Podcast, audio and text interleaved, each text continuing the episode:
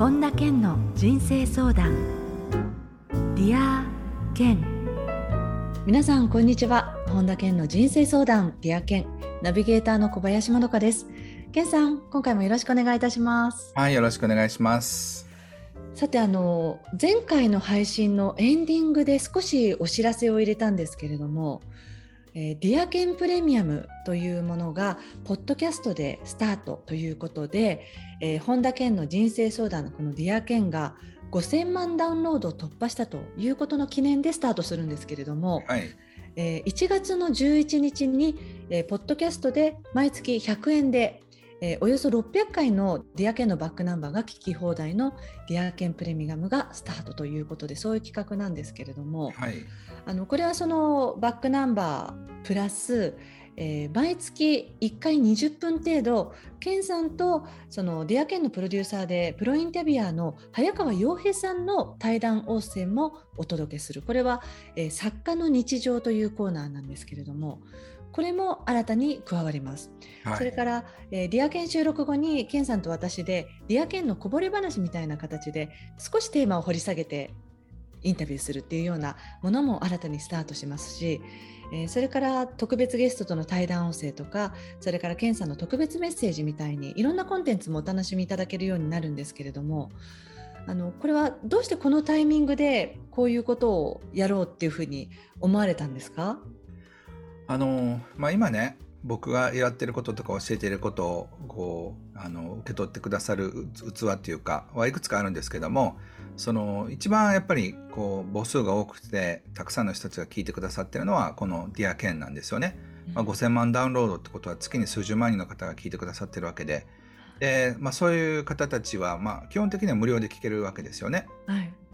でもその方たちの中でそのバックナンバーとか聞きたいとかあとはそのセミナー学びたいとかっていう方たちもいると思うんです。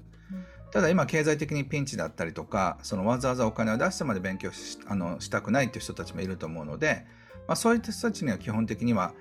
無料に近い値段で開放したいっていうふうに思ったんです。でもやっぱり無料であの開放してしまうと結構人って学ばないもんなので、まあ、ちょっとは何かこうお金をもらった方が一つのハードルとして何か学ぼうという気持ちになってくれると思うので、まあ、あの本当であれば1000円とか3000円とかっても考えたんですけど、まあ、でもそれが出せないっていう人たちもいると思うので、まあ、100円であれば誰でも出そうと思ったら缶ジュース1杯我慢すればいいわけですからでもそれぐらいこうやらないとやっぱり学びってできないものなのであの100円っていう、まあ、ある意味小学生でも中学生でもできるような、えー、そういう値段に設定しました。でそれで僕の過去のセミナーとかの音声もえー、これからアップロードしていこうと思うのですけども、まあ、そういった意味でそのオンラインサロンとかいろいろやってますが、まあ、一番安く気軽に学べる今入り口としてこういったものを、えー、提供しました。でこれあのえっと、そのうち1000円とか2000円とかになるんじゃなくて、まあ、とりあえずシステムがうまく回れ限りですけども100円でずっと続けたいというふうに思っています。ね、あのこのポッドキャストってやっぱり改めていいなって思うのはアーカイブで残っていつでもその聞きたい時に自分がアクセスすれば聞けるっていうこともそうですしながら聞きってねあの耳のメディアなので移動中とか何か自分がその家事とかやりながらでも何か自分の中にこういろんな知識っていうのが入れられるっていうのはいいですよね。そうですねであの、まあ、今回5000万ダウンロードを記念してねその今までのその、まあ、知恵の体系というかその皆さんがもし困ってらっしゃることがあったとしたらその誰かが同じ問題につまずいてる可能性があるんですよね。だからその人たちのやり取りとか聞くことで初めてあそうかそうかこうやればいいんだっていうのを人のことから学ぶことができるので、はい、まあ、そういった意味でねディア・ケンがここまであの人気番組に成長したのも、まあ、まどかさんのねこう絶妙な質問っていうのもあると思うんですけどそのそういう質問によってね引き出された答えが膨大なある意味まあ、大げさに言うと人類の知恵のデータベースだと思うんですよ。だからそれをその上手に活用してくださったらいいなと思いますし、たった一つのね、なんかこうコメントとか、誰かのそういう質問とか、えー、僕の答えとかまどかさんの質問の中に、その皆さんの人生を劇的に変えるヒントがあると思うので、まあ、そういう意味では、まあ、だらだら聞き流してたとしても、はってするようなことをね、聞くとことがあると思います。ということでこのディアケンプレミアムなんですが期間限定で初月無料でお楽しみいただけます、えーはい、詳細はポッドキャストの Dear Ken ページもしくは本田健公式ホームページよりご確認ください。さあそれでは本田健の人生相談 Dear Ken 今日も最後までお楽しみください。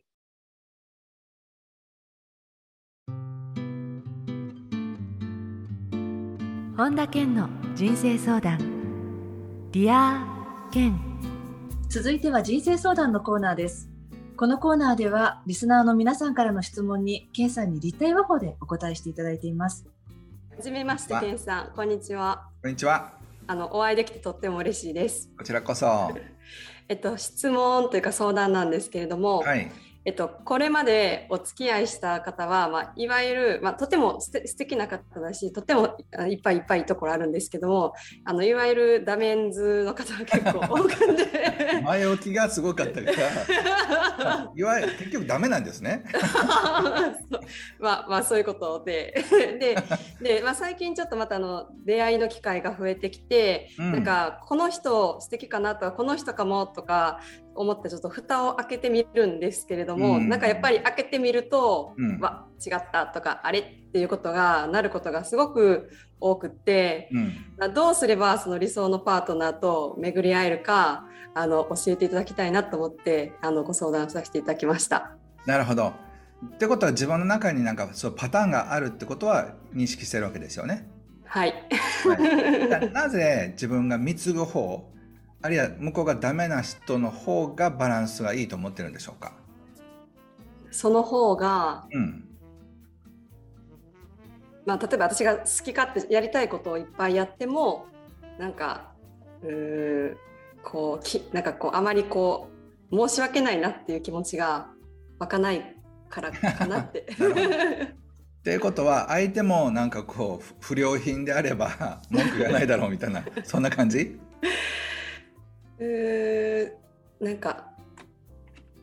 まあプラスとマイナスじゃないですけどなんかこう私多分いっぱいやりたいことをやるタイプなんですけど、うん、例えばちょっとこう、まあ、欠けてるというかなんかこう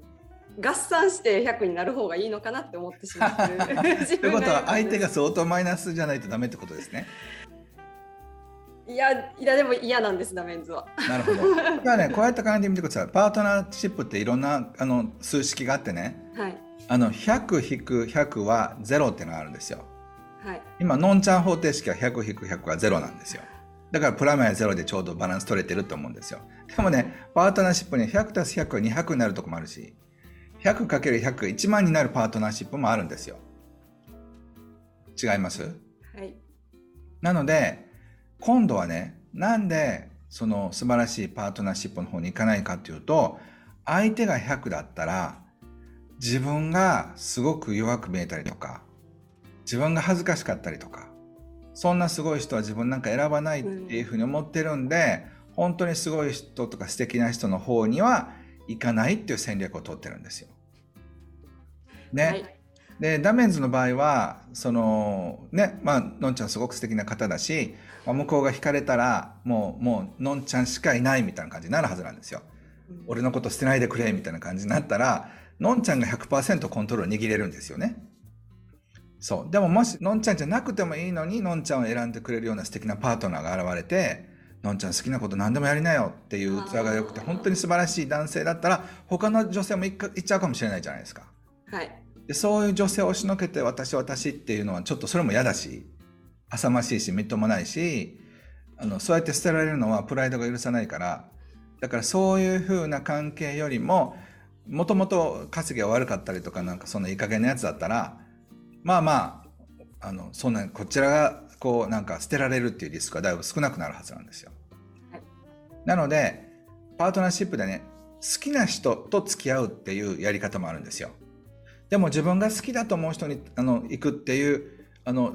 こうパートナーシップもあるんですよね。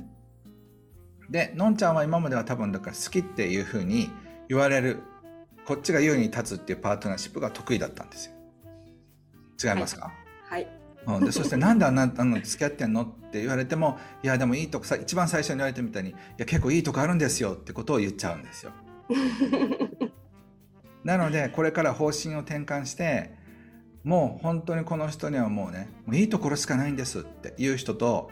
付き合ってる自分を想像してみてください。そうするとねああ私よりもっと綺麗な人がこの人にふさわしいとか私よりもっと性格いい人がふさわしいとかっていうふうに思ってしまって自分がねどんどんどんどんマイナスに感じるんですよ。違います、はい、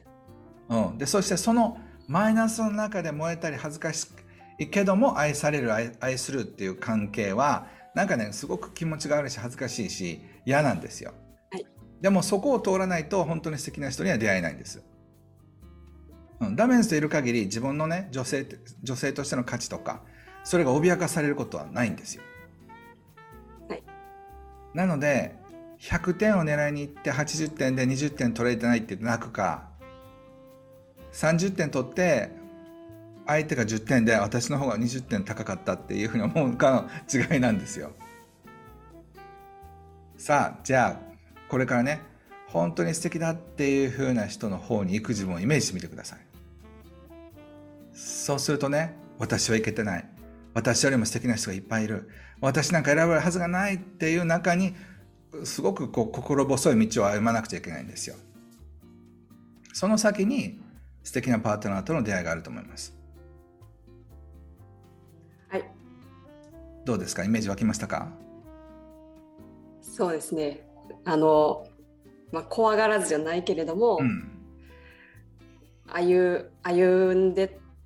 いかないといけないなとは思いました。はい。でなので本当にね素晴らしいパートナーを望みたければもうダメンズじゃなくて本当に素晴らしくてなんか私がねなんか下げまんなんじゃないの？っていうふうに思うような素敵な人を見つけてください。はい。うん。そしてもう毎日毎日、あ私なんてね、あの、彼にふさわしくないっていうふうに、もうなんか泣きそうになるぐらいのバランスでちょうどいいと思います。で、そしてその人はね、いや、のんちゃんなんで自信がないのって、僕本当に好きだよっていうことを言ってくれる人ですよ。ね。そういう人がもう感じたでしょ？存在を。だから今涙が出てるんですよ。ってことはもうその未来が今なんとなく見えちゃってなんかその人と出会える予感もしませんか？はい。ね。だからなんでそんなに待たせたの？っていうふうにバカバカって言ってあげてください。ね。はい。で鍵はもうすごく自分が自信がなくなるぐらい素敵な相手。その人を選んでください。ね。きっと見つかります。また出会ったら教えてね。はい。ありがとうございます。はい。ありがとう。はい。はい。ケンさん、お久しぶりです。はい、こんにちは。久しぶりです。はい、こんにちは。嬉しいです。はい、嬉しいです。今日は貴重な時間をありがとうございます。こちらこそ。はい、めちゃくちゃ楽しみにしてました。で、えっ、ー、と、現在ですね、ライフクエストという会社で、えっ、ー、と、ステージアップ才能ナビゲーターとして、えー、活動してます、山ちゃんです。今日はよろしくお願いします。はい、へえ、すごい。はいはい、僕もあの人にはですね誰でも才能があると信じて今やっているんですけれども、うん、あと、やっぱりこう、まずは人の中に眠ってる才能を見つけて、で、その才能を見つけたら、今度はその才能をどうやって生かしていけばいいのかっていうのを一緒にこう作り上げてるんですけれども、うん、あの僕の今課題としてですね、はい、今あの自分でライブ配信をしたりとか、うん、あとはその仲間を集めてこう一緒に作るっていうことをやってるんですけれども、うん、この輪をどうやったらこうさらに広げられるのかっていうのをちょっと考えてましてようやくこうライフワークっていうところにこう行き出したなと思っていて、なんか紹介とかも今増えてきているんですね。うん、なので今自分の中でもすごく手応えを感じていて、これをどうやったらこうなんかケンさんのようにもっとこう広げていけるのかなっていうのを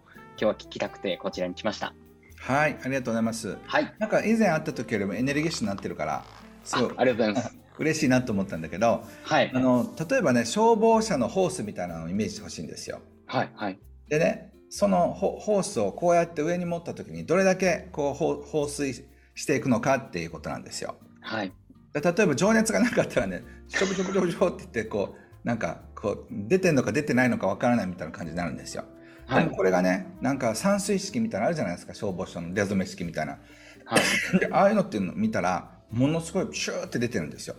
はい、でそれが2メートルぐらいなのか5メートルなのか20メートルぐらいカーッと水が出るのかみたいなイメージをしてほしいんです。はい。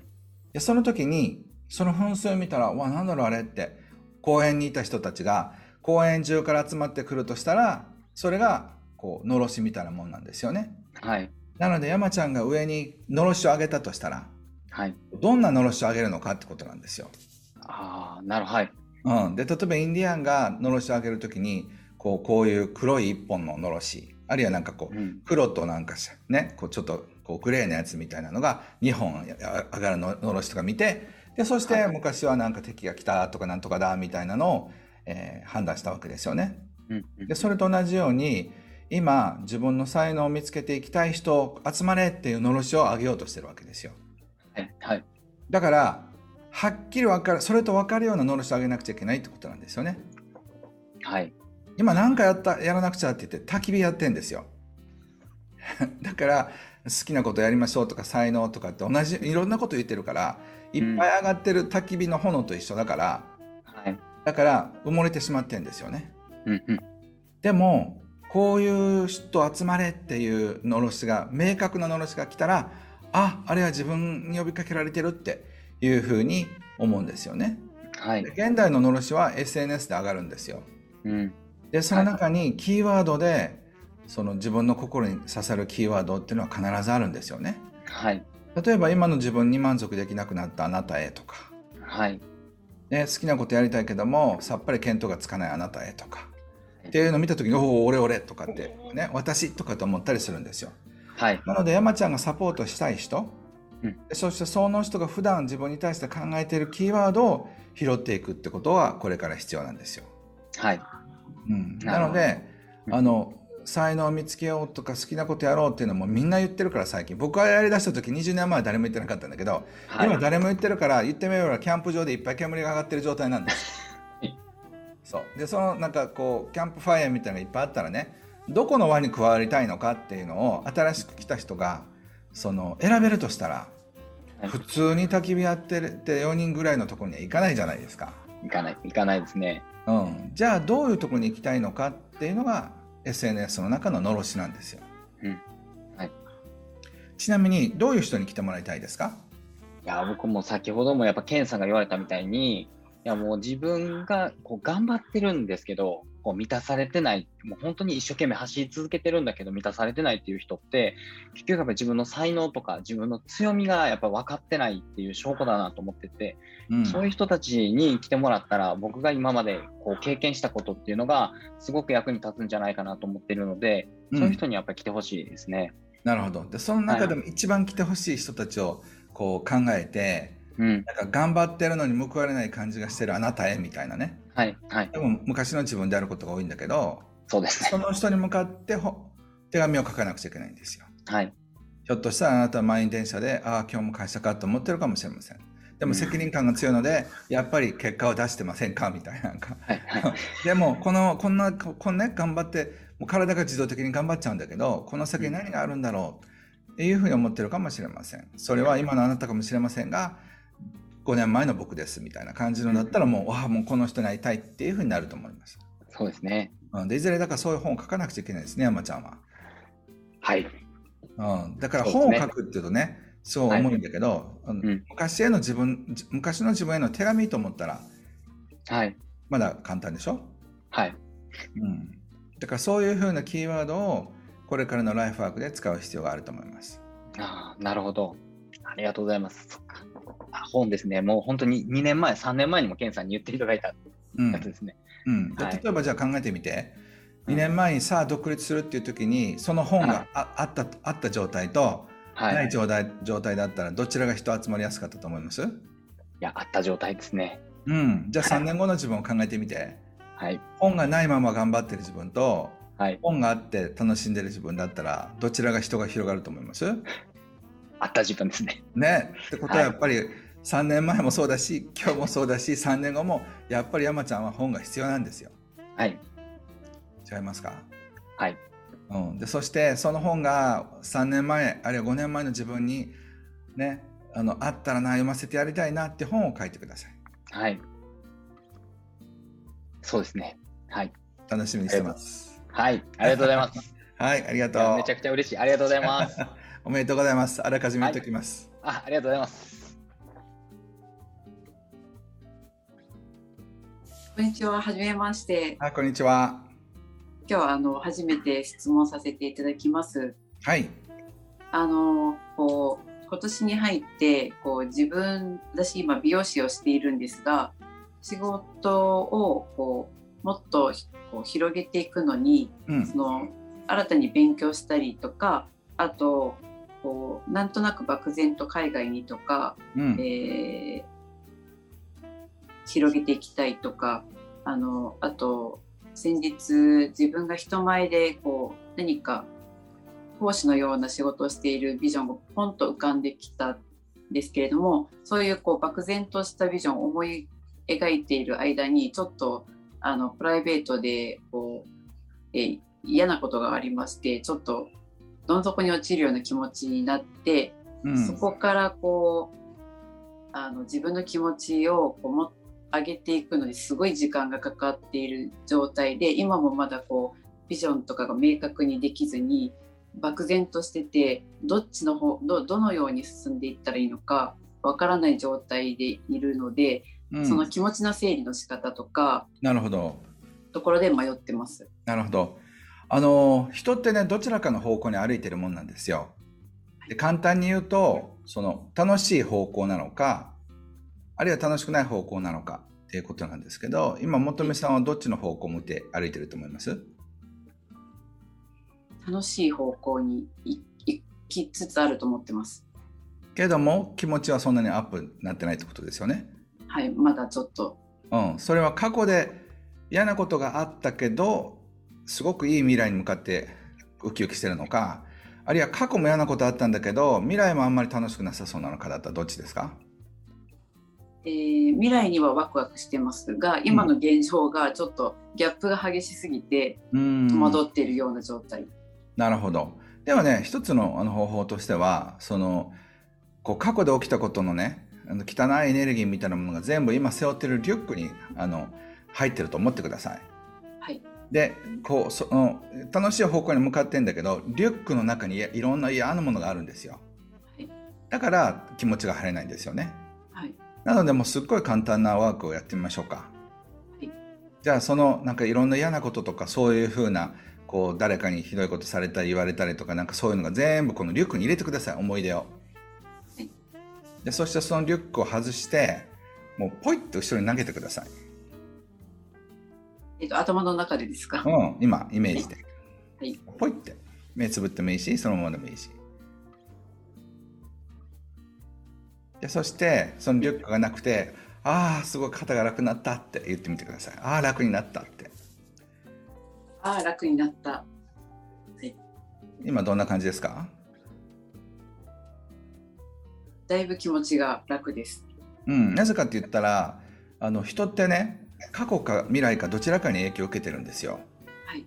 でそのあのこれはタイプ別なんですよね。人によっては過去でお父さんにこうされたとかお母さんにこう言われあのな言われたとか言われなかったとかっていうことばっかり考えてる人もいればはい。未来の方を考えてる人もいるんですよね。で面白いのはその過去の嫌なことばっかり思い出す人と過去の栄光を思い出す人なんですよ。高校で全国大会に行ったってもう50になっても言ってる人いるんですよね。だから過去の、まあ、ポジティブな過去からエネルギーをもらう人。まあそれはそれで別にいい悪いの問題じゃないんですよ。で今本見さんの組み合わせっていうのは過去から嫌なエネルギーを受けながらも基本はいい未来に進んでたってことなんです。だからもう今日ここから過去に私は影響を受けないっていう生き方ができるかどうかってことなんですよ。これねずっと24時間やらないとダメなんです。だからなんかそうそうなんか嫌なことがまた今度あった時にね私は過去過去からは影響を受けないっていうふうなことをきっぱり言わなくちゃいけないんですよ。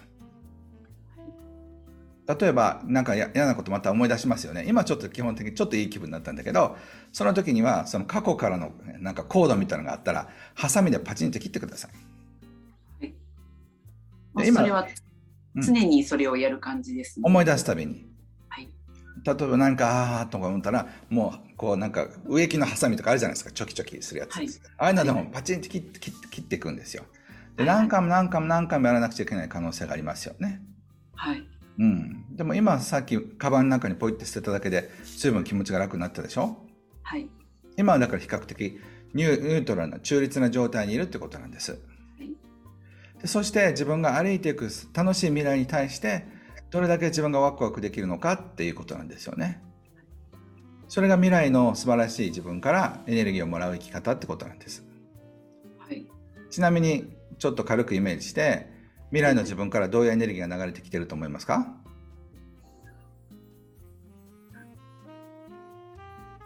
すごいこうワクワクして楽しい気分というかそういうイメージです。うん、OK じゃあそれをねいっぱいもらうんです。前前から未来から。はい、でそして楽しい空気みたいなのいっぱいもらって朝起きたらそのその空気を吸い昼間ももこう途中のね時間も気が付いたらその未来からのエネルギーいっぱいいっぱいもらうっていうふうにしてるともう過去のエネルギーとはつながれなくなるんですよ。はい、今もうこの瞬間も嫌なこと思い出そうと思ったらちょっと思い出しにくくなってるんですよ。はい、違います？はいそうです。うん、だからどちらからエネルギーもらうのかっていつもいつも意識してみてください。はいうん、それでね多分1週間もすれば全然違う感じになると思いますよ。はい。どう？これで結構切り替わったの分かりますか？自分で。はい分かります。あのそのちょっとしたことを繰り返すっていうことで変わるんだったらあの毎回していこうと思います。そうそうだからね必ず1回はちょっと戻るんですよ。はい、あれ？なんかさっきの時すごい良かったのにとかって思って、まあ、ちょっと戻るんですよね。戻った時にまたそれを切ってその自分の未来の方に歩き出すってことをやってみてください。はい、ありがとうございました。ありがとうございます。はい。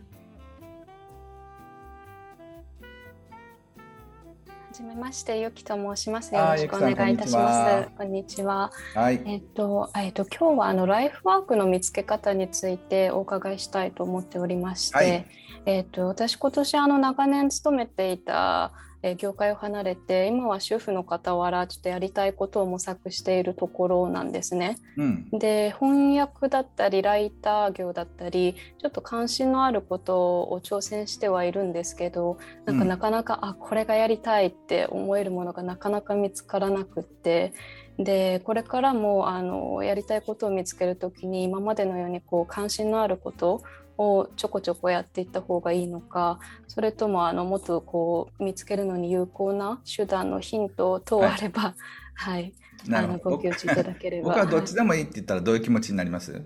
どっちでもいい。うん。うん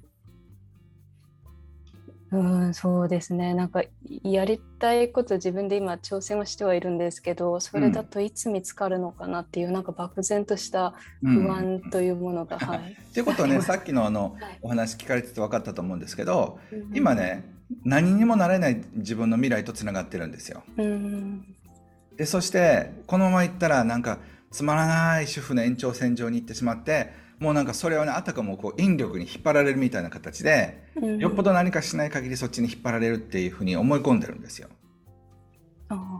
違いますか？何もしなくて努力しなかったらこのめっちゃいい人生にいけると思います？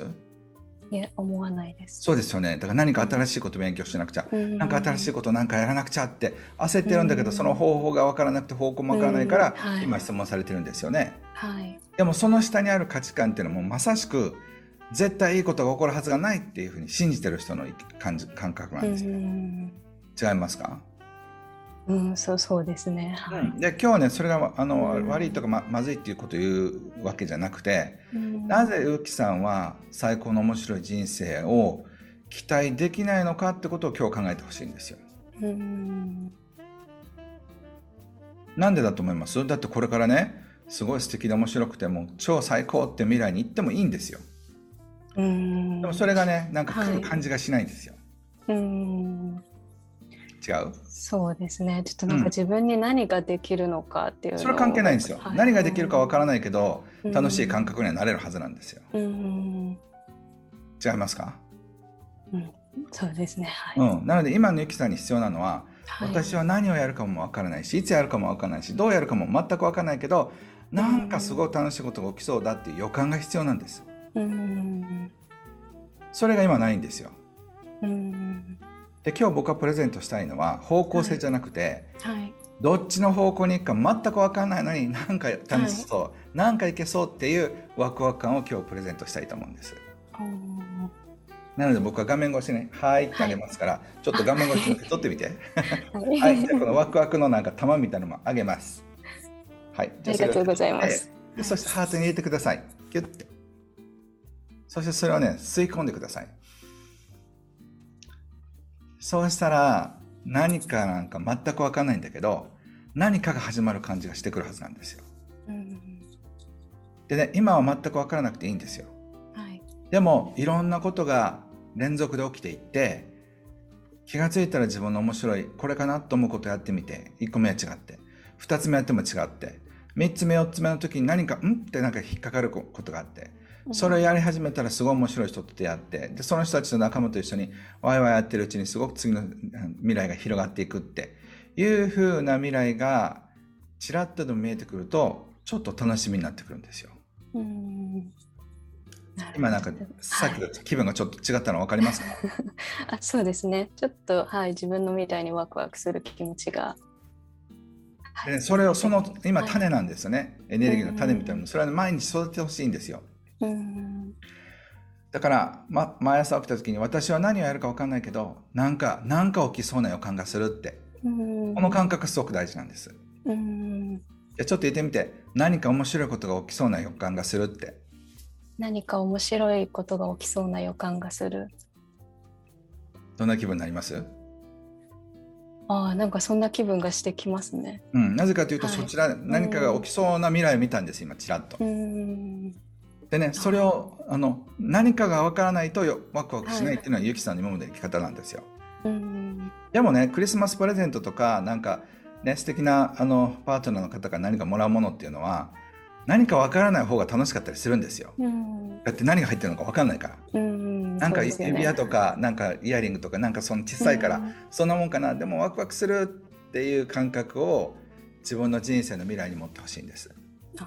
い、それが実際にそのワクワクを引き寄せるんですよ。わかりました。自分の心持ちが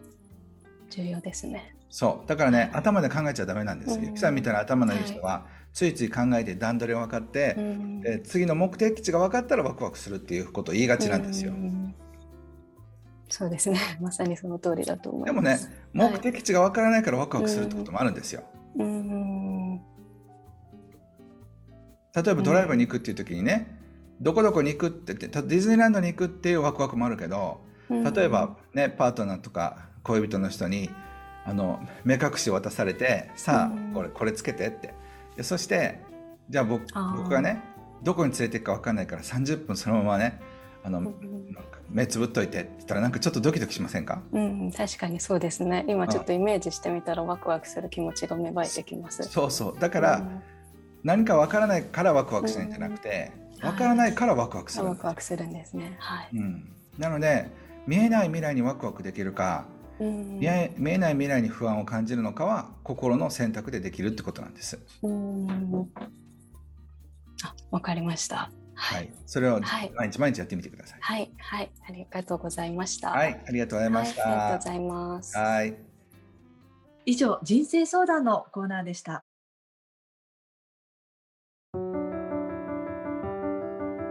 本田健の人生相談。 Dear Ken。続いてはハッピーライブラリーです。皆さんが人生を幸せにより豊かに過ごせるための特別な一冊をご紹介しています。それでは最初の一冊目ご紹介ください。はい。えお金上手さんの小さな習慣一愛さんという方が書かれた本です、はい、あのこの本の帯に本田健氏推薦というふうに書かれていますけれども、はい、あの以前からお知り合いでいらっしゃるんですか？そうですね。あの僕はもう個人的によく知ってる人しか本は推薦しないんですけど「えー、あの一愛さん」って「お金を整える」って本で、まあ、デビューしてそれがベストセラーになって今いろんなところでね世界でも教えてるあの人なんですけども、えー、そのごくごく普通の人がどうすればいいのかってことに関して、えー、セミナーやったりとかしてすごく大人気なんですよね。でこの「お金上手さん」っていうのはすごく一つのコンセプトとして面白いなと思って、うん、あのまあ、どういうふうにしたらお金と上手に付き合えるのかってことが、えー、まあ、すごいいろんなヒントがあの満載の本なんですよね。なのでぜひあのお読みいただけたらなと思います。はい。続いての一冊を教えてください。はい、えパンタン6匹言うこと聞かないという絵本です。えー、のぶみさんという方が書かれた本ですね。はいあののぶみさんはうん、最近で言うとあのクラブハウス割といらっしゃることも多いと思うんですけれども、はいはいはい。ケンさんは実際お会いされたことってあります？僕ね、まだお会いしたことないんですよ。そのうちお会いしようと思ってるんですけど、ええあのお話はね、クラブハウスよくしてるんですけど、はい。あのこれがね、何とも言えない可愛らしいあの絵本なんですよね。なので、あのたまにこういう絵本もご紹介しようかなと思って、えええーここに載せました。はい、私もねちょうどねクラブハウスでうんそれこそあの去年なんですけれど、ああのこんな方ともコラボしてされてるんだって私がこう聞く側で参加をしてうん。そこからきっかけで番組でちょっとインタビューさせていただいたりしたんですよ。あ、そうなんですか。ええええなのでねちょうどその時にまさにこのあの絵本も制作中っていうぐらいだったと思います確か。でもこうやってねあの結構パンダのこともあのイラストに描かれてることも多いんですけれどもなかなか味のある可愛いパンダさんですよね。そうそう、僕パンダが好きだから、なんかそれもあって、なんか推薦してしまいました。そうそう YouTube でねご覧になってる方ケンさんの後ろにいつもパンダがいるってご覧になってる方もいらっしゃると思うんですけれど、ねはい、ぜひこちらの一冊もチェックしてみてください。えさてこのコーナーではあなたからのおすすめの一冊も募集しています。ディアケンアットマーク ioffice.com までお送りください。以上ハッピーライブラリーのコーナーでした。それではケンさん今日の名言をお願いします。解決策がわからないのではない。問題が分かっていないのだ。ギルバート・ケース・チェスタートン。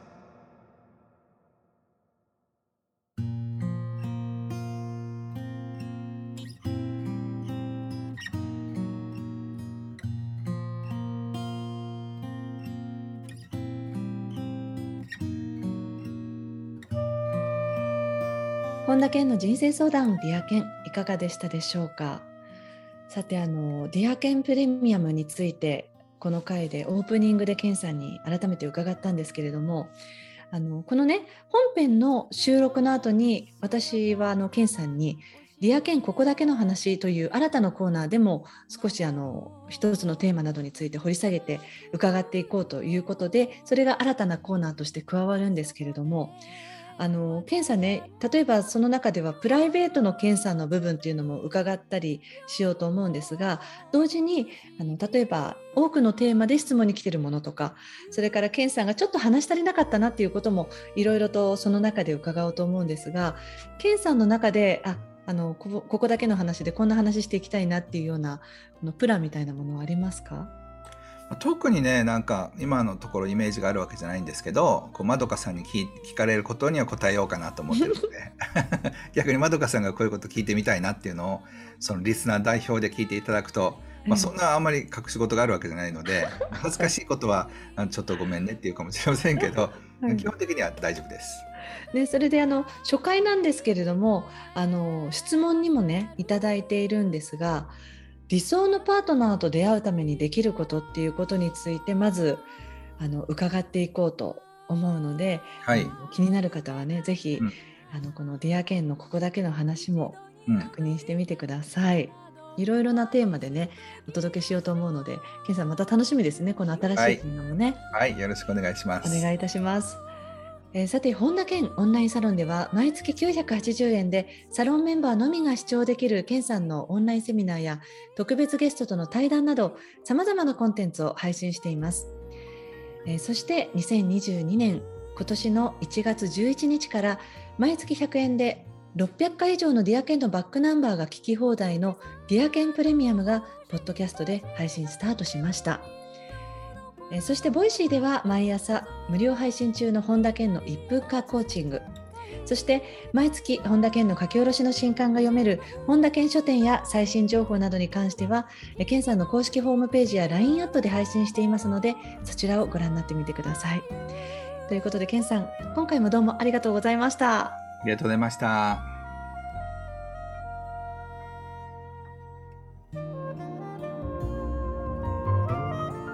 ここで本田健セミナーに関するお知らせです。1月29日土曜日激動の時代でも最高の人生を実現する技術が開催されます。詳しくは本田健公式ホームページよりご確認ください。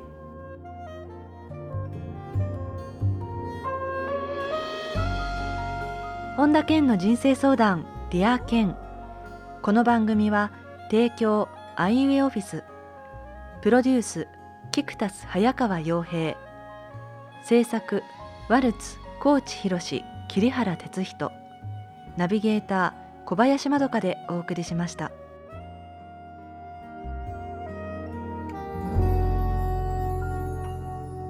ザトゥの風は歌い